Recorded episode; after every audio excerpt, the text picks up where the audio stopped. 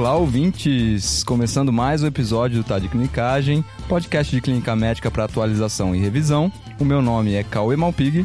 O meu nome é Pedro Magno e a gente trouxe um convidado hoje aqui, né, Cauê? Opa, esse a gente tava esperando bastante, viu? Trazendo o nosso colaborador aqui, Lucas Menezes. Se apresenta um pouquinho aí, Lucas. Então, me chamo Lucas Menezes, sou nasci em Piracicaba, interior de São Paulo. Sotaque vai me entregar aqui em algum momento. Sotaque bom. Mas é isso. Sou médico aqui pela Escola Paulista de Medicina e atualmente R2 de clínica também aqui pela escola. E é um prazer estar aqui hoje com vocês. Fechado, Lucas. O Lucas que tá tentando me convencer, Cauê, a jogar hum. um jogo que o seu objetivo é morrer. É que é o jogo Souls-like, né? É o The Ring que saiu, né, Lucas? É isso aí, Pedro. Mais uma obra-prima desse gênero. Muito querido por, pelos fãs. Como é que se caracteriza esse gênero, Lucas? Só pra eu entender, como é que é esse gênero? É o Souls-like. O ideal do jogo é você aprender com o seu erro. E aí você erra, erra, erra, erra, erra e passa umas três horas errando, é isso? Exato. E aí até que você acerta, e aí daí que vem a graça do jogo. Até que você passa raiva, joga o controle no chão e só deixa pro outro dia. É, né? não, é tranquilo. Faz a, parte a, da experiência, inclusive. A amizade, né? A amizade. Mas videogames à parte, se o Cauê começou um episódio de caso clínico, é porque você sabe o que vai acontecer, né, Cauê? Exatamente. Então hoje eu trago um caso clínico aqui. Tudo que Pedro e Lucas sabem é o que vocês sabem aí, ouvintes, né? Que é um caso clínico, então, sobre choque. Exatamente. A gente estudou, se preparou, né, Lucas, para falar sobre o choque, mas o que vai o que acontecer com o caso, o que, que vai se desenrolar, a gente não tem ideia, né? Pois é, vamos ver o que o Cauê trouxe aí pra gente. Eu até achei que era mais combinado, que eu ia ter mais informações, mas é realmente, eu só sei o tema e o tema é choque. E nada isso... mais, né? E nada mais. Você tentou ali cavar com o Cauê, né? Cauê, mas fala aí, tem alguma coisa no pulmão? Tem uma... nada, é, né? Nada. Beleza. E sempre lembrando os ouvintes, né? Quando a gente traz um caso clínico para vocês, a gente sempre incentiva cada bloco de informação. Vai lá dar um pause aí no seu tocador de podcast, pensa um pouquinho o que, que você faria com esse caso na vida real, sempre incentivando um pouco aí o raciocínio clínico, né? Maravilha! Bora começar então, Cauê? Vamos lá.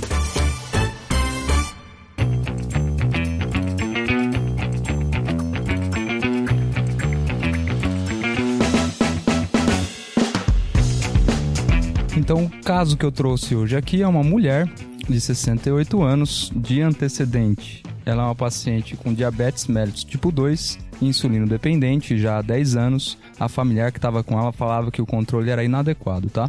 Também hipertensa, estava em uso de losartana e anlodipina. Também relatado aí um controle inadequado da pressão. Ok. Essa é uma paciente, na verdade, que vocês estão vendo um dia na enfermaria. É uma paciente que estava internada na enfermaria já tinha 72 horas. Ela internou por um quadro de um abscesso subcutâneo em região glútea direita, que na ocasião foi feito um ultrassom e tinha 7 centímetros, com sinais inflamatórios sistêmicos, com febre e leucocitose. Na ocasião foi realizado drenagem e iniciado antibioterapia com cefalexina, sendo optado por deixá-la em observação em enfermaria. Essa abordagem foi feita então na entrada, Cauê, 72 Isso. horas atrás. Isso aí, tudo a 72 horas. Beleza. De sintomas associados que ela relatava, só tinha um leve edema de membros inferiores, que parecia ser um pouco pior à direita, segundo ela. Durante a internação, nessas 72 horas, ela manteve os picos febris diariamente, até aí 38 graus, em melhora da dor em região do abscesso, e também apresentava uma melhora dos parâmetros inflamatórios do leucograma e do PCR. Hoje, no dia da avaliação de vocês,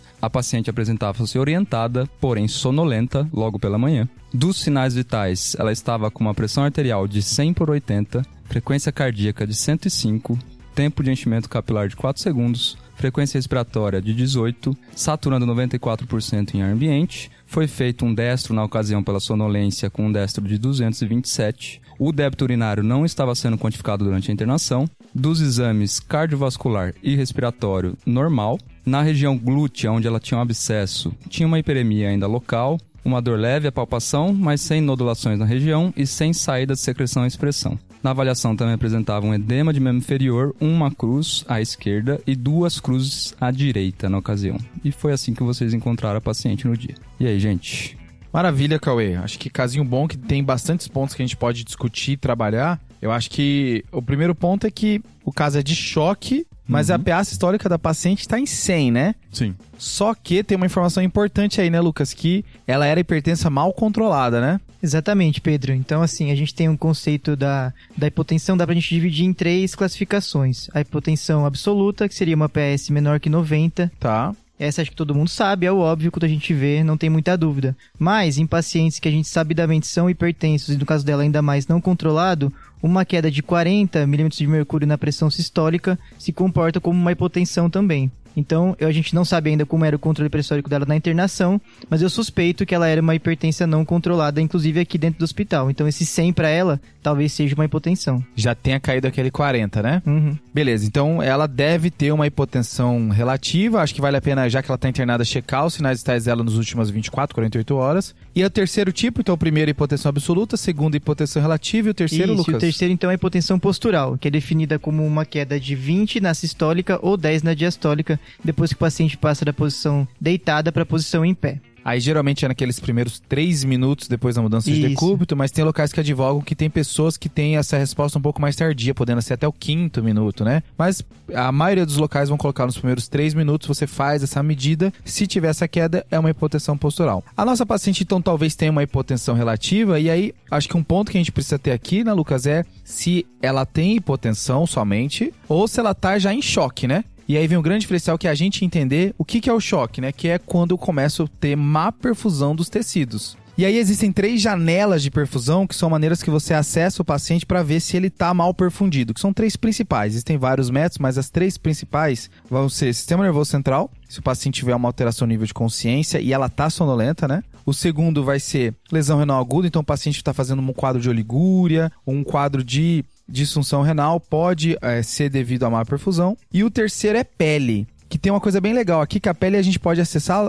por várias maneiras diferentes, né, Lucas? Tem o tempo de enchimento capilar, tem o moteamento. Começando pelo enchimento capilar, então, Pedro, nossa principal referência vai ser o estudo Andrômeda, né? Que eles fizeram como? Pegaram uma lâmina de ponta de dedo mesmo, e aí eles apertavam o dedo do paciente por 10 segundos, deixando ali branquinho sem perfusão. E o tempo de enchimento capilar anormal usado nesse estudo foi de 3 segundos. Então, assim, se demorar mais de 3 segundos para o seu paciente ficar com o dedinho vermelho de novo, ele tem preenchimento capilar prejudicado. Esse estudo é, é, muito legal porque, primeiro, é um estudo assim que ele é próximo da gente, né? Ele é feito na América Latina, né? Os países envolvidos são todos aqui da América do Sul. E a ideia desse estudo era tentar provar que se você fizer toda a estratégia de reperfusão desse paciente, com expansão volêmica, droga vasoativa, focando, objetivando a melhora do tempo de enchimento capilar, era melhor do que fazer com foco no lactato, né? Com todas as vantagens, né? Porque aí eu não dependo de um exame laboratorial, é um exame que eu faço a beira-leito e tudo mais. E o legal é que ele tentou ver superioridade, não conseguiu, mas o resultado final até que teve uma tendência de redução de mortalidade para o lado do tempo de enchimento capilar. Aí tem até análises bayesianas, assim, para ver que parece que o tempo de enchimento capilar é melhor do que o lactato mesmo, né? Isso é muito massa, até porque, além de, do estudo trazer isso, ele traz um protocolo, né? Ele traz um método que eu já tinha ouvido falar de fazer por 15 segundos, que se demorar mais de 2 segundos talvez seja ruim, mais de 4, é bom que ele fala, não, peraí, ó, vamos usar um padrão. O padrão vai ser 10 segundos apertando o dedo, deixando ele branco, e aí solta. Se demorar mais de 3, esse tempo de enchimento capilar está alargado, esse paciente tem sinais de má perfusão. Perfeito, Pedro. Acho que a ideia é essa. Sistematizar uma coisa que às vezes fica meio ali à beira-leito, difícil de você fazer sempre igual. E aí outra coisa que a gente dá para avaliar na pele que também é sinal de má perfusão é aquele moteamento, né, o livedo reticular. Num paciente com sinais de má perfusão, esse esse moteamento acontece principalmente da região do joelho, vai se expandindo para toda a perna, e um dado interessante é que quanto maior o moteamento, maior a mortalidade do paciente, tá? Tem bastante estudo, tem estudo brasileiro envolvendo isso, que viu que quando o paciente aumentava o moteamento para um grau acima de 2, e aí existem níveis de moteamento, quando ele passa do joelho, ele já está no nível 3 já, então já está indo para a coxa. Então, quando o paciente tem um moteamento acima de 2, esse é um sinal de que o paciente tem pior prognóstico. E um, uma coisa legal que o estudo brasileiro trouxe, Lucas, é que você diminuir esse moteamento em menos de 6 horas. Então, você viu o paciente grave e começou a fazer várias medidas, fez expansão volêmica, fez droga vasoativa, tentou melhorar a perfusão dele de algum jeito. E esse moteamento melhorou, então o paciente ele teve melhor prognóstico do que o não melhorou. Então não é só um marcador e já era, não tem o que fazer é legal você ir atrás de tentar reverter isso, né? Isso, e a ideia por trás do moteamento, por que, que ele é tão ruim assim? Porque ele mostra que o seu paciente ele tá começando a vasoconstrigir visando os órgãos nobres. Então, assim, não é normal nenhuma pessoa ter moteamento. Às vezes pode ter até uma mão mais fria, isso pode ser normal, mas o mottling nunca é normal. A pegadinha aqui, Lucas, não sei se você já viu, é aqueles pacientes da reumato, assim, que tem umas vasculite. Sim. E aí o paciente tá bem, conversando contigo assim, né? Como se fosse uma quinta-feira normal, assim. E ele tá com moteamento na perna e você fica, cara, será que ele tá grave? Eu não tô reparando. Mas al- algumas vasculites podem fazer, né? Um moteamentozinho, né? Aqui é entender que é um paciente grave, né? Isso, o contexto, né, do paciente. Perfeito. E aí, assim, antes da gente ficar falando da conduta que a gente vai fazer com o paciente do Cauê, é, é importante falar de um quarto método muito utilizado para ver perfusão, né, Lucas? Que a gente até trouxe aqui com o Andrômeda usou isso, que é o lactato, né? O lactato, então, que a gente sempre foi visto como uma, uma- um sinal de hipoperfusão, né? Os tecidos Certo. estão hipoperfundidos, então estão liberando ali o lactato por uma via anaeróbica. A gente tem visto uma tendência que talvez não seja só esse o mecanismo de aumento de lactato nos pacientes chocados. Não é só a célula morrendo e liberando lactato. Exato. Às vezes, justamente antes dela morrer, o corpo começa a liberar catecolaminas, adrenalina principalmente, e essa adrenalina vai atuar no receptor beta 2, adrenérgico do fígado, e liberar um pouco de lactato. Então, talvez seja uma resposta precoce do corpo ao choque, mesmo antes de ficar hipoperfundido. Então deixa eu ver se eu entendi, Lucas. A- Uma das teorias é que o paciente, quando ele começa a ficar hiperfundido, a célula, para se proteger, para proteger o corpo, começa a liberar mais adrenalina. E essa adrenalina excessiva faz com que o lactato aumente, né? Exatamente. Então o lactato, na real, é como se é só ó, tá mostrando, olha, o corpo tá tentando reagir aqui e talvez essa adrenalina até segure a PA por um tempo, né? Isso, ele é um marcador de hipoperfusão e também de resposta do corpo ao choque. Então, por isso que ele é um bom marcador precoce do choque. Que ele vai responder tanto à célula ali que pode estar hipoperfundida, quanto ao próprio paciente com seu mecanismo de defesa, por assim dizer, sendo ativado. Entendi, Lucas. Então é, é- é legal esse conceito diferente do lactato e, e existe muita teoria sobre isso, de que pacientes que estão muito chocados e com lactato normal, lactato baixo, talvez falte adrenalina no corpo dele. Aí talvez nisso guie você a pensar numa droga vasoativa um pouco diferente, a fazer menos vasopressina e mais adrenalina, por exemplo. Eu acho que existe bastante teoria tentando permear essa questão do lactato para ver como é que funciona a questão de tratamento, né? Mas acho que de qualquer forma o lactato ele é um, um exame laboratorial que é feito rápido, né? Ele é um exame que vem geralmente acompanhado da gasometria, então é um, um exame rápido e que já te dá informação. Por exemplo, a gente tem trabalhos em pacientes sépticos que pacientes que têm o lactato aumentado vão ter pior prognóstico do que, dos que que não tem. Então você já tem uma noção quão grave é esse paciente e é legal que esses trabalhos eles viram que o paciente com lactato aumentado, mesmo com a PA normal, ele tem pior prognóstico com um paciente que não tem nada disso, né? Então é um bom marcador e com uma resposta rápida.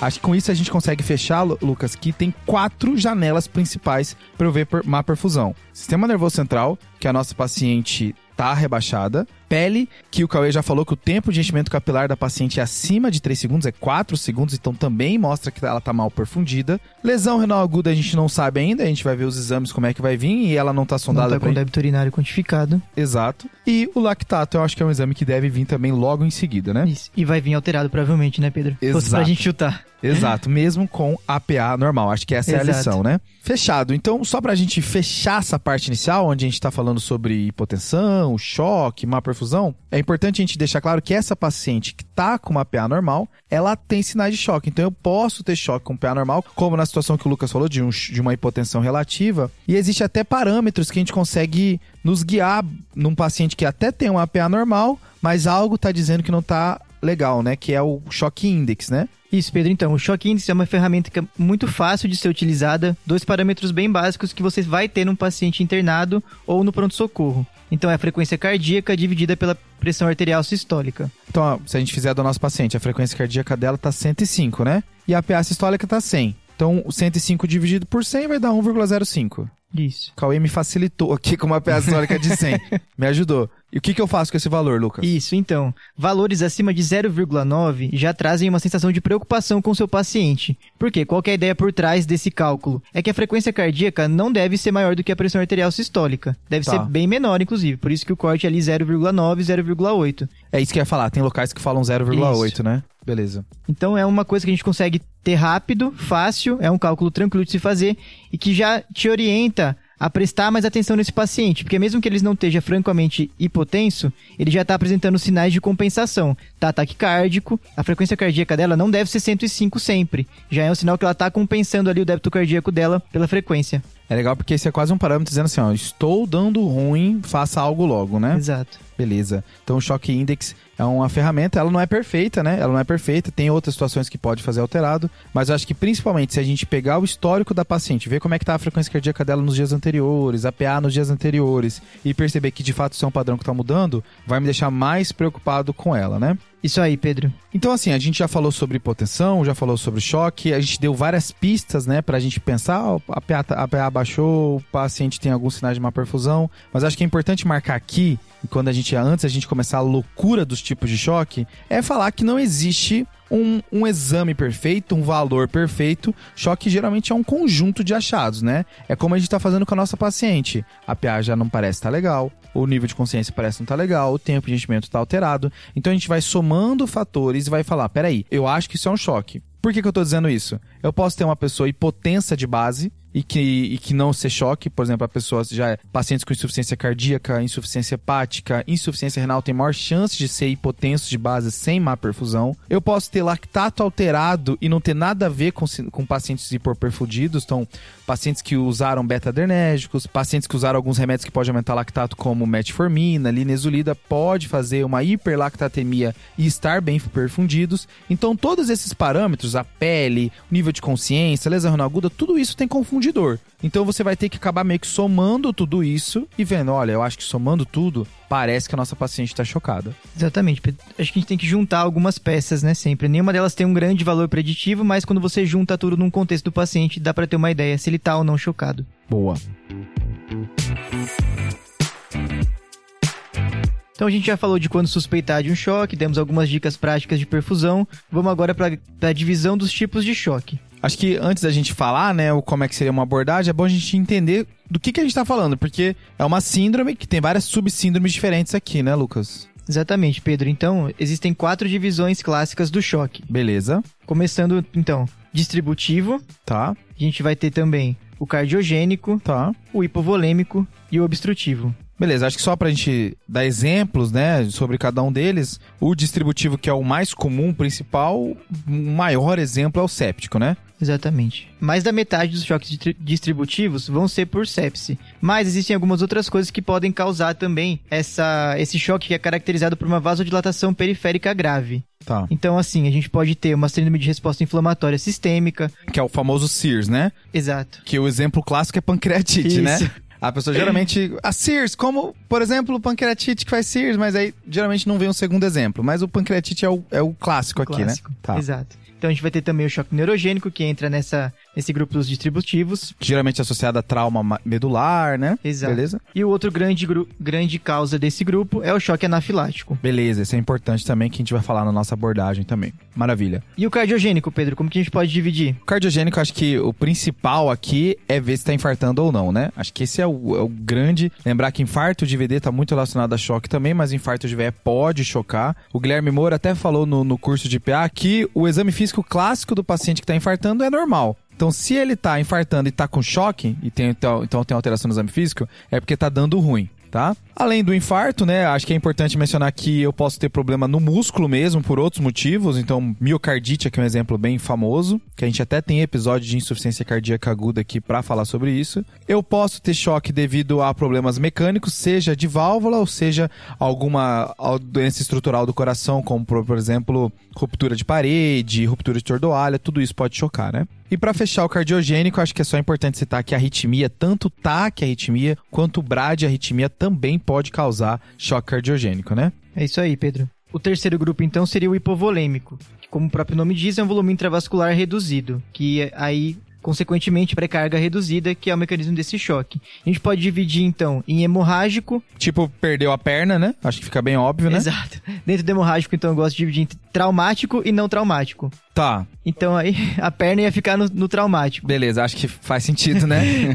o, o não traumático, um exemplo, é, por exemplo, Isso. o paciente que tá sangrando no intestino, né? Perfeito. Ou na horta também, que é uma causa importante. Boa, excelente. Acho que uma coisa legal é lembrar que os sangramentos retroperitoneais pode sangrar. Então, o paciente que passou um acesso central femoral, que começa a chocar, dá para pensar que pode ter um sangramento retroperitoneal que pode levar a choque. E sangramentos torácicos e intraabdominais pode chocar também, né? Pode ter uma carga de volume bem importante ali. Exato. Beleza, esse é o choque hipovolêmico hemorrágico. Tem um choque hipovolêmico não hemorrágico também, né, Lucas? Exatamente. Aí são causas que o paciente está perdendo líquido que não é sangue. Então, causa clássica é uma diarreia, tá perdendo algum líquido que não é sangue. A ideia é essa. Por algum motivo que geralmente você vai estar vendo. Beleza, acho que a história aqui ajuda muito, né? Isso, exatamente. Paciente vomitando, diarreia, acho que é nesse sentido. Mas é menos comum. E o quarto aqui, que a gente também tá falando na ordem de prevalência, então, primeiro distributivo, segundo cardiogênico, terceiro hipovolêmico, quarto ficou como obstrutivo, né, Lucas? Perfeito. Então a gente vai ter o grande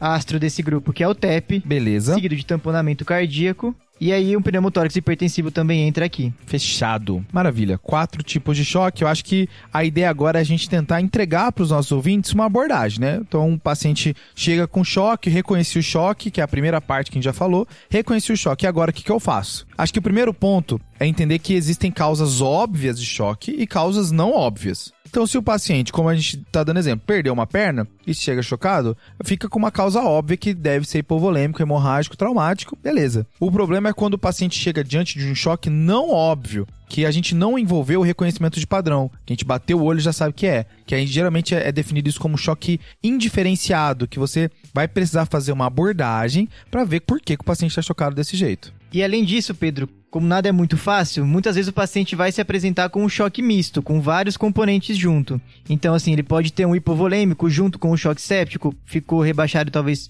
não ingeriu tanto líquido. Então, a gente tem que ficar atento que às vezes o choque diferenciado, ele além de indiferenciado, é um choque misto. É como o paciente com insuficiência cardíaca que tem maior risco de TEPA.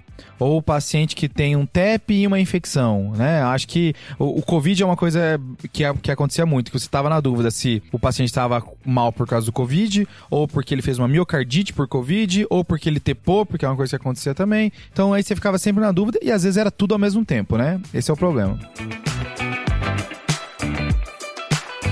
Beleza, então, Pedro, vamos fazer uma abordagem organizada? Beleza, Lucas. Acho que uma coisa que é, que é bom já começar falando é que não existe uma abordagem absoluta aqui, né? É um assunto até meio difícil de estudar porque envolve muita coisa, envolve opinião, não existe um consenso sobre a maneira certa de abordar choque, mas eu acho que a gente pode tentar pegar um pouco de várias coisas que a gente viu e tentar trazer aqui para os nossos ouvintes. Perfeito, foi a impressão que eu fiquei também. Parece que tem muita gente boa falando sobre isso, mas elas ainda não se encontraram e definiram um caminho único. Perfeito, perfeito. Fechou. Acho que começando a nossa abordagem, o primeiro ponto é entender que a gente está falando de um paciente de emergência, né, Lucas? A gente está falando de um paciente que geralmente as coisas vão acontecendo ao mesmo tempo, onde eu vou raciocinando, eu vou dando algumas terapias e vou tratando e vou e as coisas vão rolando ao mesmo tempo, eu vou pedindo exame enquanto eu vou coletando história. Então, é um paciente que vai acontecendo várias coisas ao mesmo tempo, né? Exatamente. Então, lembrar que quase todo paciente grave, nossa primeira decisão vai ser proteger via aérea de maneira definitiva ou não. No nosso caso, a gente tem uma paciente que não parece ter uma indicação clara de intubação nesse momento. Também acho que não, tá, Lucas? Parece que dá para esperar um pouco, né? Isso, então lembrando as indicações de tubo num paciente clínico. Primeiro deles, não protege via aérea, seja por um rebaixamento de consciência, seja por uma, uma grande quantidade de secreção. A segunda é quando o paciente não tem um curso clínico da doença que você acha que vai ser muito desfavorável de uma maneira rápida. Então você já garante ali a proteção dele. Se ela tivesse mais chocada, talvez, né? Se ela tivesse claramente muito ruim, mas parece que assim, por mais que ela a gente já viu que é um choque, dá pra gente esperar um pouco em relação ao curso da doença. E a terceira é a insuficiência respiratória, que a nossa paciente também não tem. Tá com uma frequência respiratória boa, sem desconforto, saturando bem em ar ambiente. Então, se tivesse, se a gente estivesse desconfiando de um problema de ventilação ou de respiração, talvez tivesse indicação de entubar. Mas a impressão que dá é que no momento não é obrigatório pra ela a gente pensar em entubar, né? Isso foi a impressão que eu fiquei também. Fica aquela pulguinha atrás da orelha, aquele incômodo, mas não é agora. Beleza, então, se a gente viu que não precisa entubar de cara, a gente vai fazer mesmo uma abordagem ao choque. Acho que uma, uma boa primeira coisa que vale a pena excluir de cara, que eu gostei, é você falar assim: será que esse choque é por culpa de uma arritmia ou por culpa de uma anafilaxia? Porque essas duas situações, elas podem levar ao óbito rápido e elas têm condutas específicas dela. Então vale a pena você de cara já resolver se é isso ou não. Então, uma frequência cardíaca menor que 50, então uma bradicardia, pode levar um paciente a óbito e tem a conduta de você fazer a atropina, marca-passo, adrenalina, bom, toda aquela conduta do ACLS. Um paciente com uma frequência cardíaca acima de 150 e alguns locais colocando 170, pode ser um caso de um ataque arritmia que está fazendo sinal de instabilidade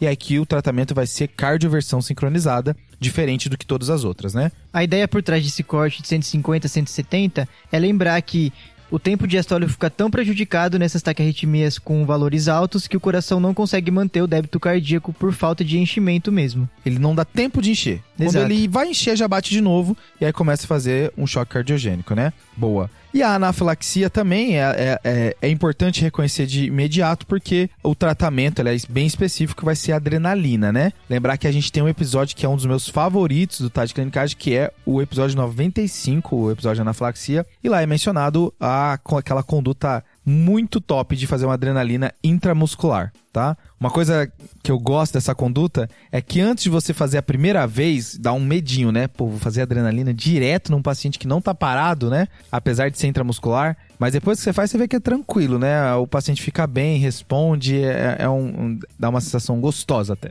E salva uma vida, né, Pedrão? A gente fica com medo, assim, mas os, os efeitos adversos realmente não são prevalentes e realmente salva o paciente com anafilaxia. Só trazendo aqui pra vocês da nossa paciente, então, esses dois pontos. Paciente com a frequência cardíaca de 105, né, como a gente tinha falado, então a gente afasta essa possibilidade de arritmia como uma causa predominante do choque. E ela não tinha nenhuma alteração cutânea, não tinha urticária, não tinha angedema e na ausculta respiratória dela estava normal, afastando aí também um pouco a anafilaxia, né? Não tinha sinais de broncoespasmo, nem sinais de sintomas abdominais como dor abdominal e vômito, né? Isso Cauê? aí.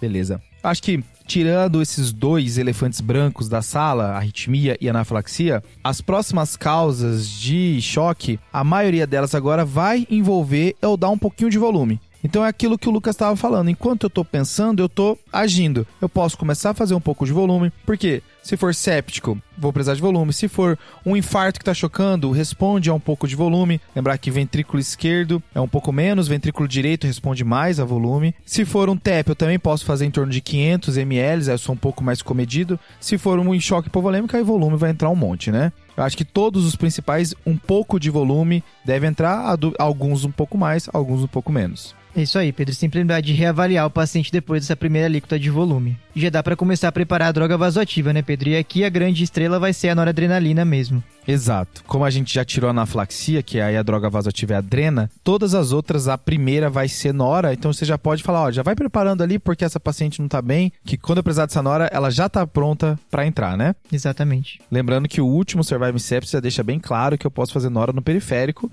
É óbvio que quanto menos tempo, melhor, mas deixar o paciente hipotenso é ruim. Então, se tiver que entrar no periférico, que entre, né? Quanto maior o periférico, melhor, mas já tá bem estabelecido que é uma conduta que o benefício supera o risco. Boa. Beleza, então enquanto a gente fala pra ir preparando a nora, entrando um pouquinho de volume, eu acho que dá pra gente começar a fazer o exame físico, ver se dá alguma pista pra gente qual é a causa do choque. E enquanto a gente vai examinando, já dá pra gente disparar duas coisas. Uma, pedir pra fazer um eletro, que vai nos ajudar. E dois, já trazer o aparelho de ultrassom aqui, porque vai precisar, já que a gente tá diante de um choque diferenciado, né? É isso. Então, começando pelo exame físico, a gente pode é, sistematizar um pouquinho. Primeiro, a pele. A gente vai ver se tem alguma coisa que possa ajudar, tanto na parte da anafilaxia, como alguma urticária, algo que chame atenção, mas também o turgor, até mesmo a temperatura da pele. Pensando que o paciente pode estar no começo de um choque séptico, ele vai estar um pouquinho mais quente, e já nos outros ele vai tender a estar um pouco mais frio, pegajoso, sudoreico. Eu acho que vale aqui citar também, Lucas, que ao avaliar a pele é bom você já despir o paciente para ver se tem algum sangramento que você não viu, né? Às vezes o, o paciente está chocado e você, quando você está examinando a pele, que você vê algum ferimento de bala, alguma coisa que pode levar a sangramento, alguma coisa no quadril. Então tudo isso pode ser a causa do choque.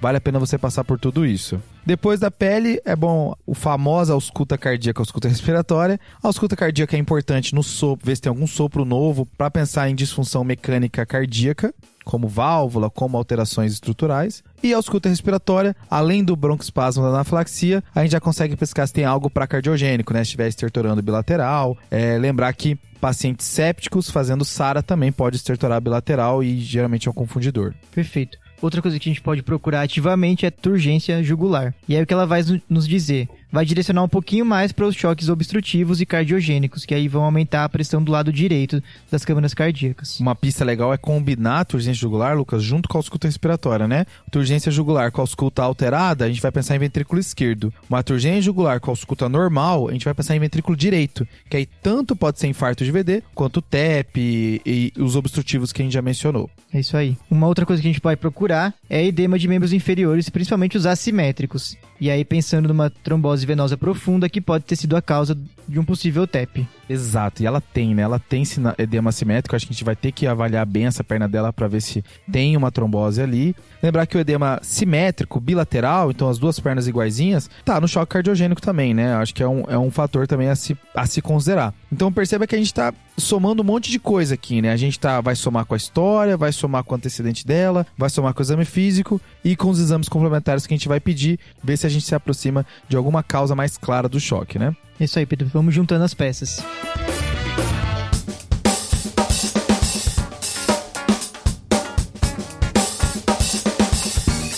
Então, enquanto estava fazendo exame físico, chegou o eletro, fez o eletro. Acho que aqui é importante. Primeira coisa é ver se o paciente está infartando ou não. Se tem presença de um infarto com supra, porque aí aumenta a chance de ser um choque cardiogênico e também tem condutas específicas de um infarto, né? Acho que é a primeira coisa. Mas é óbvio que existem sinais no eletro que falam a favor de insuficiência cardíaca, como sobrecargas, alterações de eixo e TEP também tem os seus eletros preferidos, né? Lembrar que o S1Q3C3 é bem famoso, mas tem trabalho mostrando que o Strand VD é mais comum do que o S1Q3C3. Então, quem não conhece o que é o padrão de strain de VD, vale a pena dar uma pesquisada, porque é um eletro que é importante reconhecer num paciente grave. Lembrando também que a alteração mais sensível, a mais comum de todas, é a taquicardia sinusal mesmo. Exato, Lucas. E aí, junto com o eletro, chega o ultrassom, né? Que aí acho que é uma grande estrela no momento de falar de choque, né, Lucas? Isso, sempre quando a gente vai estudando para esse caso, todas as abordagens acabam caindo no ultrassom à beira-leito. Que a ideia aqui é que é um exame rápido e que vai te dar muita informação. Geralmente não vai te dar o diagnóstico muitas vezes, mas vai te orientar no que pelo menos você vai excluir que já é alguma coisa importante nesses pacientes chocados. Somando, vai somar fatores junto com o que a gente já está falando, né? Junto com a história, junto com o exame físico, junto com o eletro, o ultrassom vai dar mais informação e essa é a magia, né? Ele te entrega de maneira muito rápida antes de você pedir outros exames laboratoriais, exames de imagem mais complexos. E aí tem vários trabalhos com ultrassom na sala de emergência. É, é muito trabalho envolvendo trauma, mas até trabalho sem em pacientes que não tiveram trauma e hipotensos, o ultrassom, ele conseguiu aproximar do diagnóstico final do paciente, já conseguiu dar bastante informação e é uma coisa que está cada vez mais difundida e é importante todos os nossos ouvintes ter familiaridade com ultrassom. Aqui tem vários protocolos diferentes, né? Não existe. O, o, mais famoso, que eu acho que é o que vai guiar a nossa discussão aqui de ultrassom, é o protocolo RUSH. R-U-S-H é óbvio que falar de ultrassom em podcast é um desafio, né? Porque a gente vai falar assim, ah, quando tiver mais escuro, quando tiver mais branco, não, não tem como. Então, para isso, lá no YouTube do Tade Clinicagem vai ter um vídeo falando um pouco sobre as imagens que a gente consegue ver no protocolo Rush, que é bom que também soma junto com esse podcast. Terminando esse podcast, vai lá ver o vídeo que a gente vai falar quais são as principais coisas que são vistas, o que, que tem de alteração, que aí vai ficar um, um, um estudo bem completo. Maravilha, Pedro. Vamos então começar nossa abordagem com ultrassom em mãos. A gente vai ver algumas janelas. Então vamos lá. A primeira, coração. A segunda vai ser a veia cava inferior. Tá. A terceira a gente vai buscar líquido livre no abdômen. Beleza, coração, cava, abdômen e o quarto? E o quarto vai ser a janela pulmonar. Fechou. Então, começando pelo coração, tem três coisas principais que a gente vai avaliar na hora que a gente está vendo o coração do paciente. Lembrando que esses protocolos de ultrassom à beira-leito, né, que é o POCUS, onde você vai tentar extrair informação, não é para laudar o ultrassom, não é para entregar informações robustas. É para você pegar uma informação rápida, somar com aquilo que você já está vendo no exame físico, aquilo que você já entende da história do paciente e tomar uma conduta. Eu acho que esse é o principal ponto. Você não vai querer fazer uma coisa mirabolante, um mega laudo. Então, no coração, você está buscando três informações: como está o ventrículo esquerdo, como está o ventrículo direito e se tem líquido livre no pericárdio. O líquido livre no pericárdio acho que é, é óbvio. Se o paciente tiver derrame pericárdico e está chocado, você vai pensar se não tem tamponamento cardíaco aqui, certo? O ventrículo esquerdo, a sua ideia é avaliar como que está a contratilidade. Esse ventrículo esquerdo ele está contraindo bem? E aí, se você vê que ele está contraindo mal, aumenta a chance de ser choque cardiogênico aqui, o motivo do paciente estar tá chocado. Porque os outros choques é ao contrário, o coração tende a estar tá contraindo até demais, a estar tá hiperdinâmico, né? Então, se o coração está hipodinâmico, contraindo mal, choque cardiogênico é uma hipótese boa. E por último, quando a gente está perguntando como que está o ventrículo direito, a sua dúvida aqui, além da contração, é ver se o ventrículo direito está do mesmo tamanho que o ventrículo esquerdo, porque isso não é o normal. O normal é o ventrículo direito ser menor do que o ventrículo esquerdo. Se está do mesmo tamanho, tem algo que está estressando esse VD. E é uma das principais causas é TEP. Perfeito, Pedro.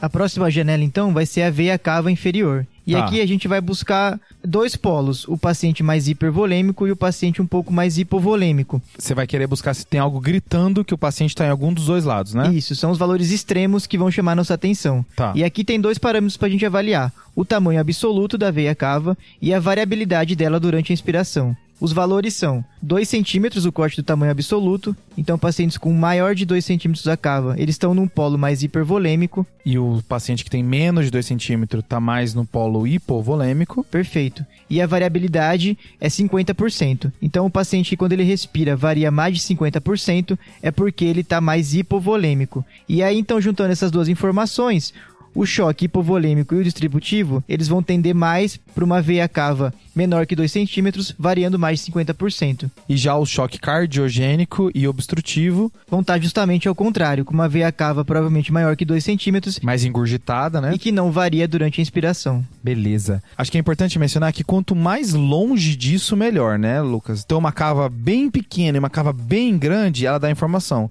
Uma cava que fica ali próximo do 2, 2,1 centímetro, 2,3, 1,8 centímetros, tá tão próximo do 2 que, tal, que perde um pouco a sensibilidade para poder distinguir, né? Isso, é um exame que está muito na moda, por assim dizer, mas a gente tem que pontuar bem que o que importa são os valores extremos. Quanto mais longe desses valores que eu falei o paciente está, mais certeza você pode ter. E mesmo assim não é uma grande certeza. Maravilha. E, e lembrar aí também, né, que a cava, aqui a gente está falando num contexto de auxílio diagnóstico, né? Não para a gente tomar condutas no choque em si, é simplesmente para a gente pensar em um choque, mais em um choque ou em outro, né? Esses polos que o Lucas falou. Acho que é só mencionar que já que você, já que você falou do choque hipovolêmico, Lucas, existe no ecocardio uma coisa que você pode virar e falar assim, hum, acho que seu paciente está desidratado, né? Que é o kissing wall, né? Que é quando o ventrículo está tão seco que as paredes começam a se beijar, né? É, é um pouco de romantismo dentro da sala de emergência, né? É isso aí. Algumas evidências falam até mais do kissing walls do ventrículo esquerdo a favor de uma hipovolemia do que propriamente a cava, né? Vale a pena a gente checar esse sinal aí. Boa. O terceiro ponto que você me falou foi o abdômen, né, Lucas? Aqui é como se a gente fosse fazer o FAST, né? Ver se o paciente. aquela história do paciente chega do trauma e você, vai, e você vai ver se tem líquido livre na cavidade, né? É isso aí, Pedro. Então a gente vai procurar então nas janelas, a gente vai ver ali do lado do fígado, do lado do baço, em volta da bexiga como um todo, e aqui também vai entrar, é, a gente vai procurar sangramentos ou aneurisma da, da aorta abdominal imaginando que a aorta abdominal rompida, dissecada, pode causar também o choque, né? Exatamente. Então a gente já falou do coração, já falou da veia cava, já falou do abdômen, agora só faltou falar do pulmão, né, Lucas? Isso. Então na janela pulmonar a gente vai pesquisar principalmente congestão e pneumotórax. Beleza. Acho que como a gente acha essa congestão, como a gente acha pneumotórax, acho que o principal protocolo aqui é o protocolo Blue, né? Que a gente vai trazer um pouco mais lá no nosso vídeo, né? Perfeito. E assim, tem local que o protocolo Rush para aqui, tem um local que o protocolo Rush avança em direção às pernas para ver se tem trombo, né? Que a gente consegue ver na região femoral e na região poplítea. Se na hora que eu comprimir a veia ela não diminui de tamanho, ela não colabar, é porque deve ter um trombo ali. Então, essa paciente que já tem uma perna simétrica, já pegaria esse ultrassom e já colocaria na perna dela para ver se tem esse sinal da veia que não comprime.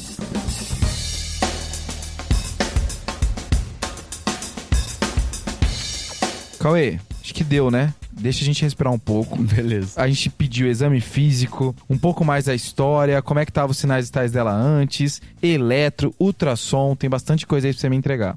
Beleza, gente, vamos lá então. Já teve, já teve a abordagem inicial, então vou trazer um pouquinho mais do que, que tinha para paciente na internação, então. Bora. Era uma paciente como vocês imaginavam mesmo, ela teve uma hipotensão relativa no dia da avaliação, então ela mantinha aí pressões, uma pressão arterial sistólica ao longo da internação de 160, 170, que parecia que pela família era o basal dela mesmo, então realmente como o Lucas pontuou, uma hipotensão relativa Com relação ao exame, não tinha nenhuma outra alteração cutânea, realmente ela estava mais mal perfundida, com tempo de enchimento de 4 segundos, ela tinha cianose já de extremidades, principalmente de membros superiores, era uma pele mais pegajosa. Com relação ao cardiovascular dela, realmente estava normal. Na ocasião foi visto se tinha turgente jugular e não tinha. Ali já a beira-leito, então, o pessoal optou por rodar um eletrocardiograma, não tinha nenhuma alteração aguda significativa, principalmente quando a gente está falando em termos de isquemia. Já trouxeram também ultrassom, porque tinha na ocasião, tinha no hospital, tinha na unidade. E no ultrassom, tanto ultrassom cardíaco, quanto ultrassom pulmonar, quanto ultrassom da cava e o abdominal não tinha alterações significativas, tá? Então, pelo menos nenhum dos polos para tentar guiar a gente para algum diagnóstico. Claramente, né? É óbvio que um caso TDC não ia responder agora, né? Com relação ao ultrassom do membro inferior, que também foi feito, como ela tinha essa simetria, foi também o pensado na ocasião, ver se ela tinha trombose de membro inferior direito, e ela não tinha, pelo menos as veias dela estavam todas compressíveis. Isso aqui tá virando uma palhaçada, a real é essa, tá? esses, esses casos clínicos TDC tá virando uma palhaçada. Mas beleza, a gente precisa tentar agora misturar tudo isso e ver o que, que a gente pensa do caso, o que, que ainda vale pedir de exame. E o engraçado, Lucas, é que ela pode ter quase todo tipo de choque que a gente mencionou, né? Ela pode ter um choque distributivo por sepse, já que ela veio por um quadro infeccioso que talvez não esteja controlado ainda. Ela pode ter um quadro de TEP, que não foi visto em local nenhum, já que ela está internada, fez um procedimento cirúrgico que também aumenta o risco de TEP. Ela pode ter um choque hipovolêmico, já que pode ter desidratado nesse contexto de pós, pré e pós-operatório e pode estar perdendo volume por algum local que a gente não viu é, decorrente da cirurgia. E ainda assim, ainda pode ser até o cardiogênico, já que ela é hipertensa, é diabética, o coração dela talvez não seja um dos melhores, mas acho que o lance é a gente tentar somar tudo isso que a gente pegou de informação e ver para que lado que a gente vai, né? Mas apesar de ela poder ter tudo ainda, Pedro, algumas coisas mudaram de probabilidade, né? Então, por exemplo, o TEP para ela já fica menos provável, porque ela não tinha um VD alterado nem no ECG e nem no, no ECO. Então, provavelmente o TEP não foi a causa desse instabilidade hemodinâmica que ela apresentou agora. Além disso, um, um choque hipovolêmico puro também perde um pouquinho de força aqui. A cava não era tão chamativa, ela não tinha o kissing wall ali também no eco, então apesar de a gente não saber ainda o que ela tem, a gente já sabe mais ou menos o que ela talvez não tenha, o que já é alguma coisa. O próprio coração também, né, no eco não tinha alteração e quando avaliado o pulmão não tinha nenhum sinal de congestão também, tanto no exame físico quanto no ultrassom. Eu acho que tudo isso também fala contra. E aí, legal que você pontuou, né, Lu, porque está falando do TEP, mas o, o, obstrutivo aqui sai meio da jogada, né? O ultrassom ajuda muito nos choques obstrutivos. Porque ela não tinha um pneumotórax significativo para fazer um pneumotórax hipertensivo, né? Pelo menos não visto no ultrassom, e o ultrassom tem uma sensibilidade boa para isso. A gente viu o pericárdio dela quando a gente fez o ultrassom cardíaco, né? E aparentemente não tem um volume tão significativo para causar tamponamento. E o que você falou do TEP aí é excelente também, né? Quando a gente pensa no TEP como único motivo para o choque, eu tô esperando um VDzão já mais aumentado, né? Causando alguma disfunção no meu ventrículo esquerdo para gerar uma hipotensão ou uma manifestação sistêmica.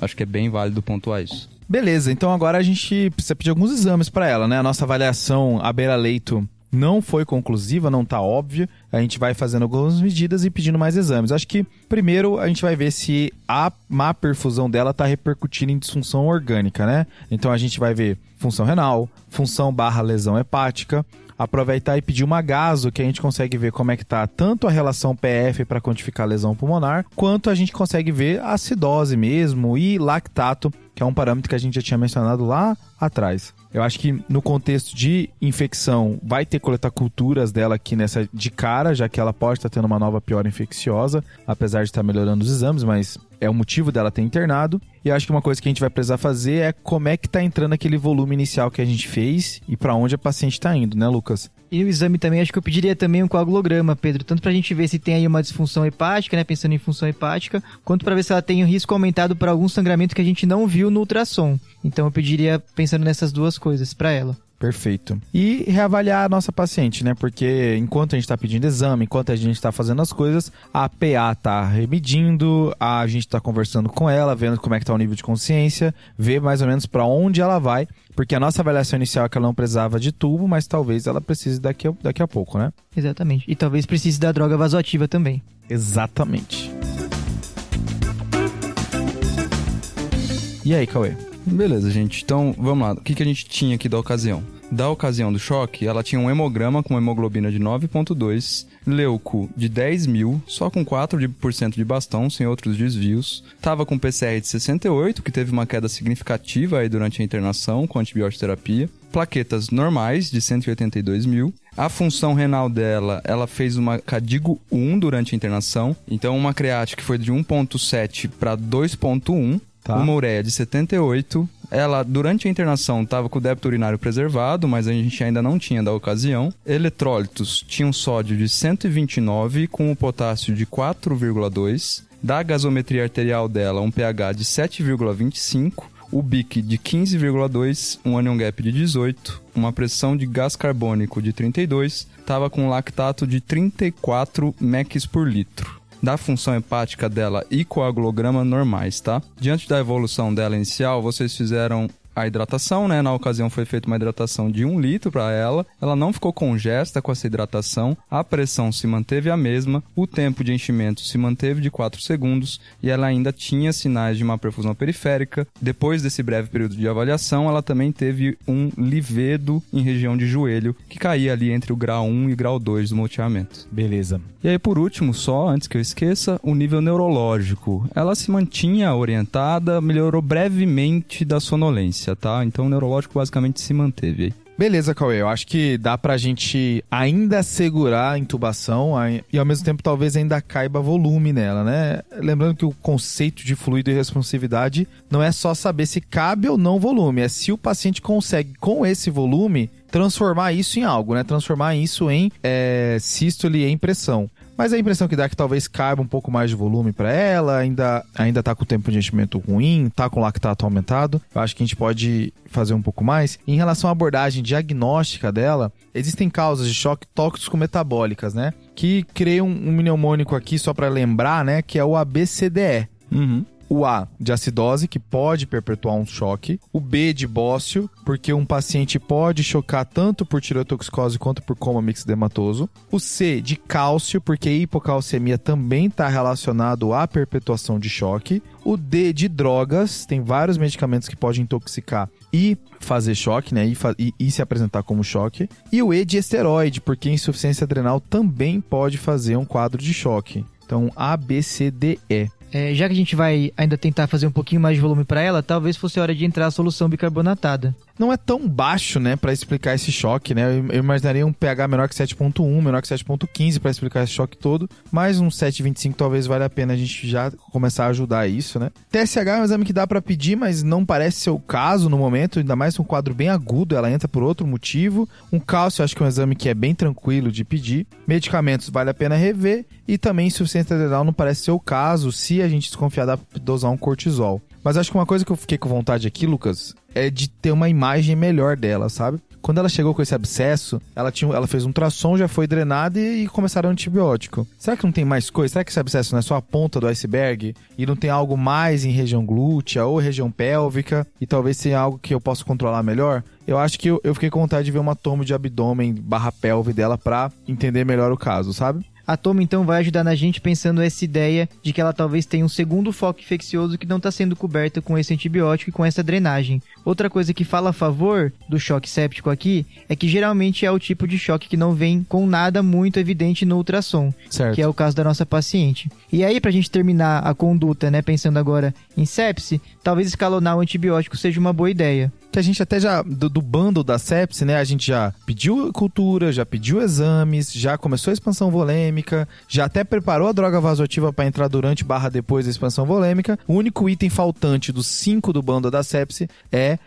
antibioterapia, que ela tá só com cefalexina. Eu acho que dá para dar um passo além, né, Lucas? Também acho, ainda mais mantendo febre diária. Exato, eu acho que isso vai depender muito do, da, da- dos germes locais, de, de da onde ela tá, né? Como é que é o perfil epidemiológico do local onde ela tá. Mas se a gente pensar que ela já tá mais de 72 horas internados, aumentou a chance de ter um quadro de germe hospitalar, a gente pensaria que daria para escalonar para TAS ou Vanco ou CFPM Vanco aqui, enquanto a gente ganha mais informação, né? Perfeito.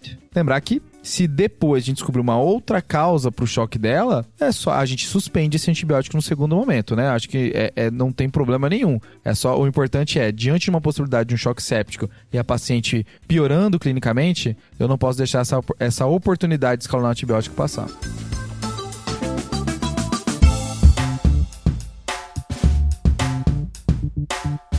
Beleza, gente.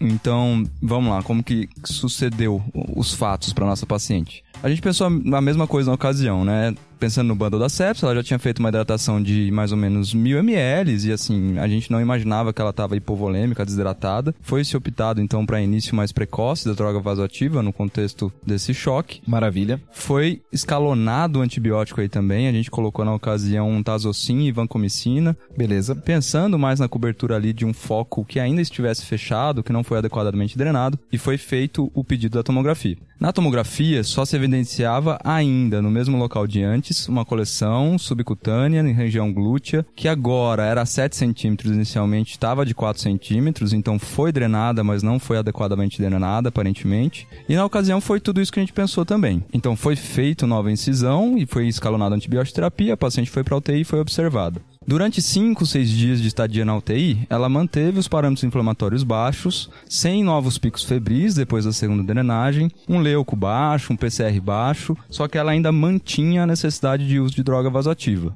fazendo uma noradrenalina ali que girava em torno de 0,2, 0,3 microgramas por minuto. E foi nessa ocasião que a gente pensou aí no ABCDE. Foi solicitado esses exames, a acidose dela já tinha melhorado, o cálcio já estava normal, o cortisol foi solicitado, não foi entrado com hidrocortisona para ela e o cortisol ainda não tinha saído quando a gente pediu um TSH e o TSH veio maior do que 100 na ocasião. E foi aí que a gente pensou realmente num contexto de uma infecção que estava perpetuando o choque por um hipotiroidismo descontrolado não necessariamente um coma mixedematoso, né? Isso é importante, gente, porque durante a estadia dela na UTI, que ela ficou 5, 6 dias ali, a gente imaginou que ela só estava tendo um desmame difícil da droga vasoativa. Tava melhorando o parâmetro infeccioso, a gente achou fortemente que era aquela coleção que não tinha sido tratada, e isso é uma coisa que às vezes é até comum na UTI, né? A gente vê esses pacientes que têm um desmame realmente muito difícil de droga vasoativa, mas acontece muito mais no paciente que está internado de longa data, está fazendo droga vasoativa por muito tempo, que a gente acha que pode acontecer um fenômeno que a gente chama de down regulation dos receptores adrenérgicos aí, ou também chamado de esgotamento adrenérgico. Porém, isso aqui é um diagnóstico diferencial. Se a gente não pensar nas causas que pode perpetuar o choque do paciente, a gente nunca vai fazer o diagnóstico. E aí realmente o paciente nunca vai sair da droga vasoativa. E às vezes acabar até tendo uma evolução desfavorável. Então, como vocês dois acabaram levantando, a gente sempre tem que pensar, né? Aquele choque que não melhora, não tá achando nenhuma causa, principalmente no paciente que já tem uma infecção de base, pensa um pouquinho aí no ABCDE, que são causas que podem perpetuar, sem dúvida alguma, o choque do seu paciente, né? Maço caso, viu, Coé? Sabe o desfecho dela? Então, Pedrão, depois que essa paciente começou a tratar, ainda demorou um pouco de tempo para normalizar os níveis tiroidianos dela, mas eu acho que depois, se eu não me engano, uns 4, 5 dias, ela começou realmente a desmamar da droga vasoativa, a gente considerou como tratada a infecção dela e acabou indo para a enfermaria depois. Maravilha. Aí, aí o caso fica melhor ainda, né? Quando o desfecho vem positivo no final, né? Muito bom o caso, Cauê. Sempre bom estrear assim num caso tranquilo, né? Facinho, então. É, um caso. um TSH de 100, né? Todo dia, uma é. quinta-feira, é. Lucas. TSH de 100 é uma quarta-feira, um dia qualquer aí, Mais né? Mais um dia no Hospital São Paulo. Quem nunca viu, né? E aqui uma ideia também, depois que a gente foi revisar o quadro, né? É realmente essa paciente não tinha um coma mixedematoso, realmente era um hipotiroidismo descompensado pelo foco infeccioso perpetuando. Aí algumas coisas que levantaram um pouquinho reforçaram talvez a hipótese depois pra gente. Tinha um edema de membro inferior, que a gente não sabia muito bem o que, que era. Quando a gente foi reavaliar esse edema de membro inferior, que é uma coisa que a gente tem que fazer num caso que tá, não está muito bem explicado, esse edema não tinha cacifo, então era um edema duro. Filha da mãe. E o pior é que o Cauê tava. O primeiro episódio do Cauê no TDC é de edema, cara. Tem que e reforçar, a gente fala né? essas informações. Ei, putz, e era um edema bem duro, assim, a gente acabou achando estranho, né? Porque a gente achava que era realmente mais cacifo positivo e acabamos meio que negligenciando essa informação. Outra coisa que eu acabei não trazendo aqui, mas essa paciente, desde a entrada, ela tinha uma HB mais baixa, então ela tinha uma anemia já de antes. A hora que a gente foi ver o perfil da anemia dela, ela tinha um VCM um pouco mais aumentado, de 98, variando na internação até de 102, e aí então mostrando também uma macrocitose para paciente não explicada, que às vezes pode estar associada a quadros de hipotiroidismo descompensado. E por último, essa paciente tinha uma hiponatremia também de 129, que não estava muito bem explicada no contexto dela, porque durante 72 horas de internação ela teve até uma evolução favorável, né? Depois que acabou descompensando. Massa, eu acho que são todas pistas mesmo que, que, que favorecia o diagnóstico de hipotireoidismo. Legal. Fechou? Maravilha. Beleza.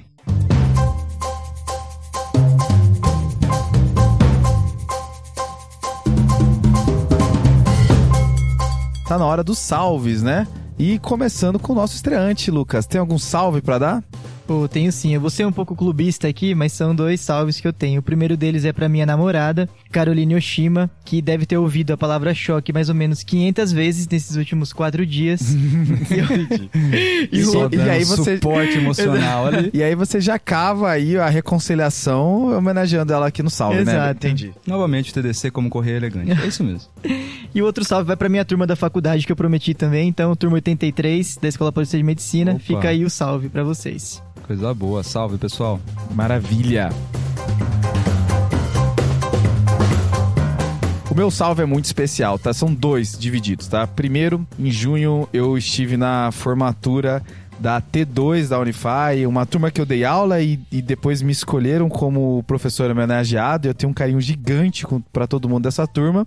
E nessa formatura vem o meu segundo salve, que eu encontrei uma fanzaça do TDC, que é a Rosângela Monteiro, uma professora lá da medicina da Univas, e ela é professora da, do estágio de emergência. Eu tenho certeza que ela vai ouvir esse episódio de hipotensão.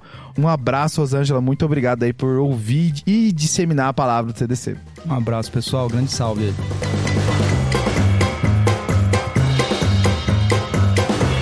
E o seu, Cauê?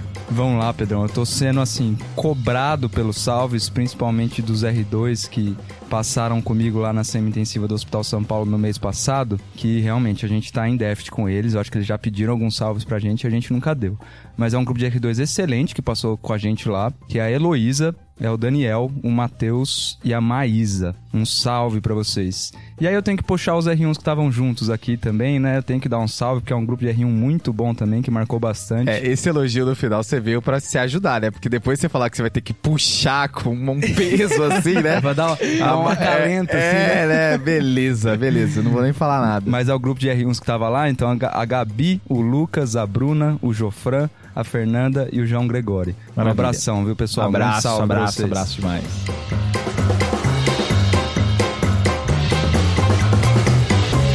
Então, encerrado o episódio. Beleza. Lembrar de agradecer o Lucas aqui por estar presente no seu primeiro episódio aqui. Vão ter muitos outros. Passou todo o momento de nervosismo aqui, já tá bem mais leve agora. Pois é. Perfeito. É. Lembrar de seguir a gente no, nas redes sociais e que esse podcast vai estar vinculado a um vídeo explicando um pouco melhor a, essa a questão do ultrassom no choque, tá? Bacana. Quais são as pistas, o que, que a gente tentou visualizar e não achou nada porque era tudo da tireoide, né?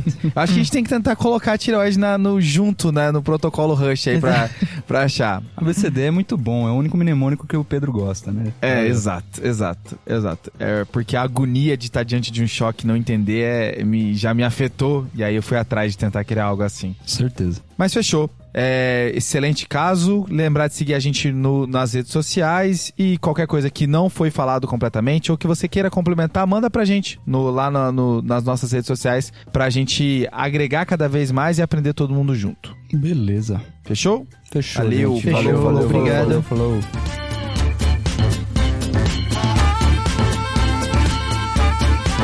Esse podcast tem como objetivo educação médica. Não utilize como recomendação. Para isso, procure o seu médico.